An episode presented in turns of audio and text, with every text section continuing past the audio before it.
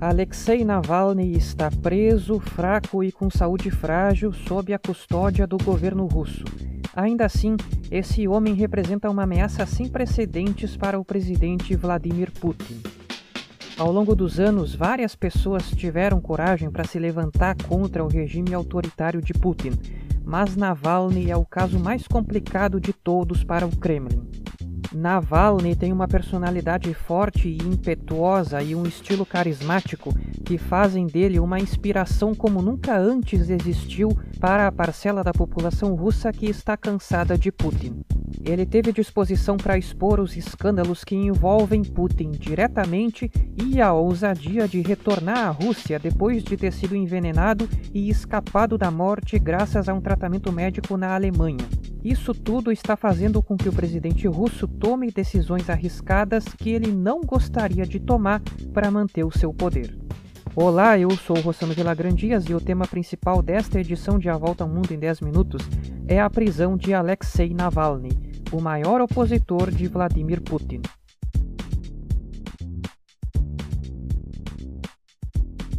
Navalny foi preso ao desembarcar em Moscou no dia 17 de janeiro. Voltar à Rússia foi um ato de muita coragem. Navalny vinha de Berlim, onde estava se recuperando do envenenamento que tinha sofrido e que tinha deixado ele em coma. O opositor russo sentiu os efeitos do veneno no dia 20 de agosto do ano passado, quando voava da cidade de Tomsk, na Sibéria, onde fazia campanha para as eleições municipais, para Moscou. O Navalny perdeu a consciência durante o voo e o avião fez uma aterrissagem de emergência em Omsk, onde o Navalny foi para UTI, em coma.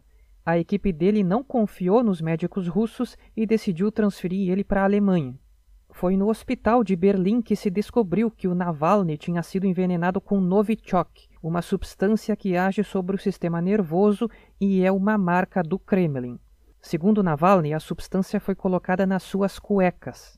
O Novichok foi desenvolvido como uma arma química pela União Soviética e foi utilizado para envenenar o ex-espião russo Sergei Skripal e a sua filha em 2018 na Inglaterra. Na ocasião, a então primeira-ministra britânica Theresa May acusou Moscou de tentar assassinar Skripal. Mas em Berlim, o Navalny teve a sua vida salva pelos médicos e se recuperou. E ao invés de se tornar mais um opositor russo exilado, resolveu voltar à Cova dos Leões. O retorno dele a Moscou foi teatral, com jornalistas filmando cada instante e vídeos divulgados no Instagram do Navalny. O avião teve que mudar o local de aterrissagem em cima da hora e o Navalny desembarcou no aeroporto de Sheremetyevo, onde foi preso em frente ao balcão de imigração. O terminal aéreo estava cercado por tropas de polícia de choque que impediram que a multidão de apoiadores que aguardavam Navalny visse o líder opositor. Duas semanas depois, o Navalny foi julgado e condenado a três anos e meio de prisão por violar as condições de liberdade em relação a uma condenação anterior por apropriação indébita, que, segundo Navalny, foi politicamente motivada. Um ano foi descontado da pena de prisão, correspondente ao tempo em que o Navalny ficou em prisão domiciliar. Em fevereiro, o líder opositor foi enviado para uma colônia penal, cerca de 100 quilômetros a leste de Moscou. No dia 31 de março, Navalny começou uma greve de fome para pressionar as autoridades a permitirem a ele acesso a melhores condições de saúde. 24 dias depois, ele decidiu voltar a comer depois de começar a perder a sensação das mãos e das pernas e de ser alertado de que poderia morrer a qualquer momento.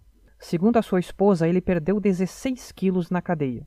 A Fundação Anticorrupção, grupo liderado pelo Navalny, foi declarado como extremista pelo Estado russo, o que permite que os seus ativistas sejam presos e que os ativos da organização sejam congelados. Durante o período que se passou da prisão do Navalny no aeroporto em janeiro até hoje, a Rússia viveu dias de manifestações massivas pela libertação do líder opositor e contra o governo Putin. No dia 23 de janeiro, o primeiro sábado depois da prisão, havia 40 mil pessoas nas ruas em Moscou, pelo menos outras 120 cidades tiveram manifestações no mesmo dia. Nunca, desde que o Putin chegou ao poder em 1999, houve uma revolta popular tão disseminada pelo território russo. Mais recentemente, em 21 de abril, dia em que o Putin fez o seu discurso anual ao parlamento, houve protestos por toda a Rússia, inclusive na Sibéria e no extremo oriente russo. Mais de mil pessoas foram presas nesse dia em todo o país, segundo uma organização independente que monitora os protestos. Há tempos, o Navalny conseguiu o que outros opositores russos não conseguiram, que foi provocar manifestações não só em Moscou e em São Petersburgo, mas por todo o país. Alexei Navalny tem 44 anos e é formado em Direito. Ele começou a ganhar notoriedade como ativista anticorrupção em 2008, denunciando práticas de má gestão e corrupção em empresas estatais. Ele comprou ações das empresas para poder investigar elas de perto. O Navalny se tornou ainda mais conhecido nos protestos de 2011 e 2012, nos quais os manifestantes acusavam o Putin de fraudar as eleições parlamentares. Mais tarde, ele foi condenado por apropriação indébita, que eu já citei, e por fraude. Ambas as sentenças foram questionadas pela Corte Europeia de Direitos Humanos. Em 2013, concorreu a prefeito de Moscou e ficou com 27% dos votos, o que foi considerado um grande sucesso, já que o Navalny fez campanha apenas pela internet. Navalny ganhou o status de principal voz contra o Putin antes das eleições presidenciais de 2018, nas quais o Navalny se dispôs a enfrentar o presidente. Mas uma das condenações impediu o ativista de se candidatar e ao longo dos últimos anos o Navalny foi preso várias vezes por participar de manifestações. Em 2018, o Navalny lançou a campanha pelo voto inteligente, ou seja, ele estimulou os eleitores a sempre votarem no candidato de oposição melhor posicionado, sem importar quem ele seja, nas eleições parlamentares ou municipais. Como resultado, em 2019, a oposição conseguiu eleger 20 dos 45 vereadores de Moscou e no ano passado, o partido do Putin, o Rússia Unida, perdeu a maioria nas câmaras municipais de duas cidades importantes da Sibéria, Novosibirsk e Tomsk. O Navalny já tinha sido atacado com substâncias nocivas anteriormente. Em 2019, ele desenvolveu dermatite de contato na cadeia e o seu médico sugeriu que ele tinha sido exposto a um agente tóxico.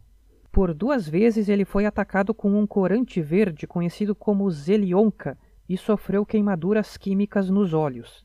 O Navalny tem milhões de seguidores nas redes sociais, principalmente entre os jovens. Ele fala a linguagem deles. Essa juventude que nunca conheceu outro governante além do Putin está em busca de algo diferente e encontra no Navalny um ídolo persistente e carismático. O Navalny retrata o Estado russo como uma associação de políticos e oligarcas feudais e corruptos que tem no Putin o seu czar onipotente, o que não está muito longe da verdade.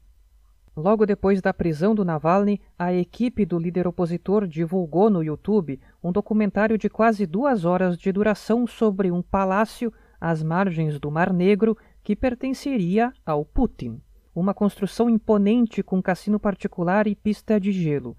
O vídeo é tecnicamente bem produzido e tem a narração do Navalny. Segundo o documentário, o palácio foi um presente ao presidente dos seus aliados oligarcas. Мы добрались с вами до самой интересной части. На чьи гуляем? Помните, с чего мы начали? Главное правило путинской коррупции – хранить деньги у тех, кого знаешь давно. Мы проанализировали более 100 тысяч банковских проводок фирм и людей, вовлеченных в схему финансирования дворца.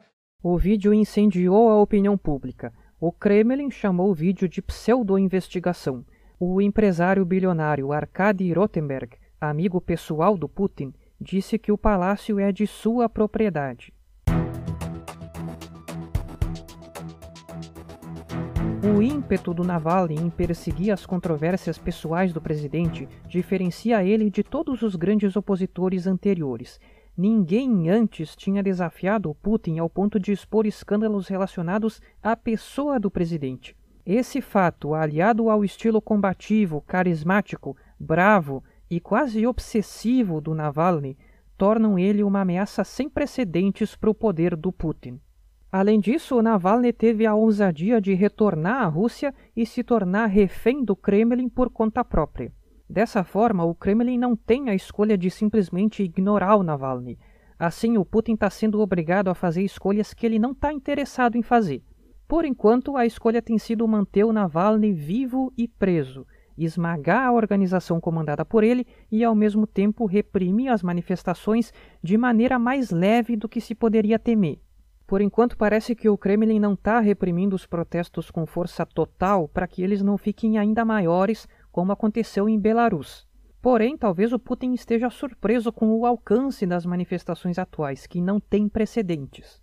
Para o Kremlin, seria muito mais confortável se o Navalny ficasse no exílio. Ele cairia no esquecimento. Com o opositor sob custódia das autoridades, o Putin sabe que matar o Navalny pode ser a pior opção para o seu regime o Navalny se tornaria um mártir e as manifestações poderiam atingir um volume incontrolável. Mas manter o Navalny preso também não está dando muito certo, porque mesmo depois de três meses, as manifestações continuam atingindo toda a Rússia, e cada dia de manifestações é um dia a mais de desgaste para o regime do Putin, que já dura 22 anos. Em setembro, a Rússia terá eleições parlamentares. O atual movimento anti-Putin é uma grande preocupação do Kremlin, com as pesquisas mostrando apenas cerca de 30% de apoio ao Rússia Unida, o partido do presidente. Claro que o Kremlin pode utilizar medidas autoritárias para dificultar que a oposição participe das eleições ou até mesmo fraudar os resultados para evitar uma derrota eleitoral.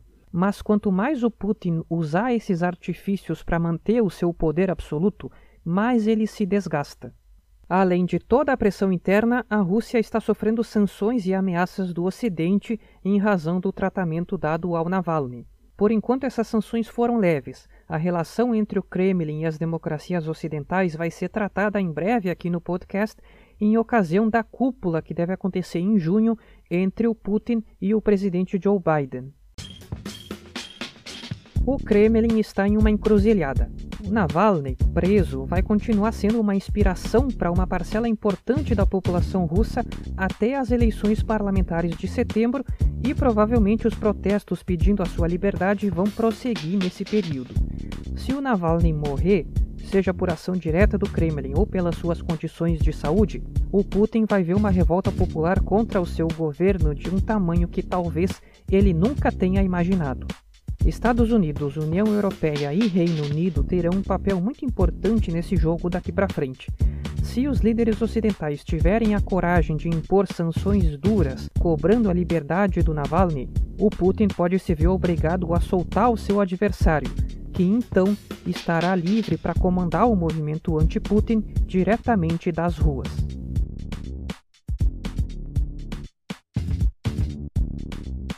Presidente da República do Congo, Denis Sassou Nguesso, tomou posse para mais um mandato de cinco anos. Ele tem 77 anos de idade e já ocupou o poder por 36 anos, divididos em dois períodos. A República do Congo, conhecida como Congo-Brazzaville, tem pouco mais de 5 milhões de pessoas e é uma ex-colônia francesa. Ela não pode ser confundida com a sua vizinha gigante, a República Democrática do Congo, que é uma ex-colônia belga. Nguesso foi declarado reeleito em março com 88% dos votos contra 8% do seu principal adversário, Guy Brice Parfait Kolela, que morreu de Covid-19 no dia das eleições, um pouco depois do fechamento das urnas. O falecimento de Colelat aconteceu enquanto ele voava para a França para receber tratamento. Em um vídeo divulgado durante o voo, ele afirmou que estava lutando contra a morte. Ele tinha 61 anos. Colelat havia sido ministro do presidente Nguesso até 2015. No ano seguinte, enfrentou Nguesso nas urnas pela primeira vez. Com a nova vitória no último mês de março, Nguesso vai completar 42 anos governando o Congo-Brazzaville um país cuja economia é dependente do petróleo e também do seu ex-poder colonial, a França. O principal partido de oposição decidiu não concorrer nas eleições porque não via uma atmosfera propícia. Nguesso possui todos os vícios que caracterizam os eternos governantes africanos. Ele se mantém no poder graças a uma reforma constitucional que alterou os limites de mandato e é acusado de fraudar eleições desviar dinheiro público e criar artimanhas para impedir que a oposição tenha chances de desafiar o seu poder.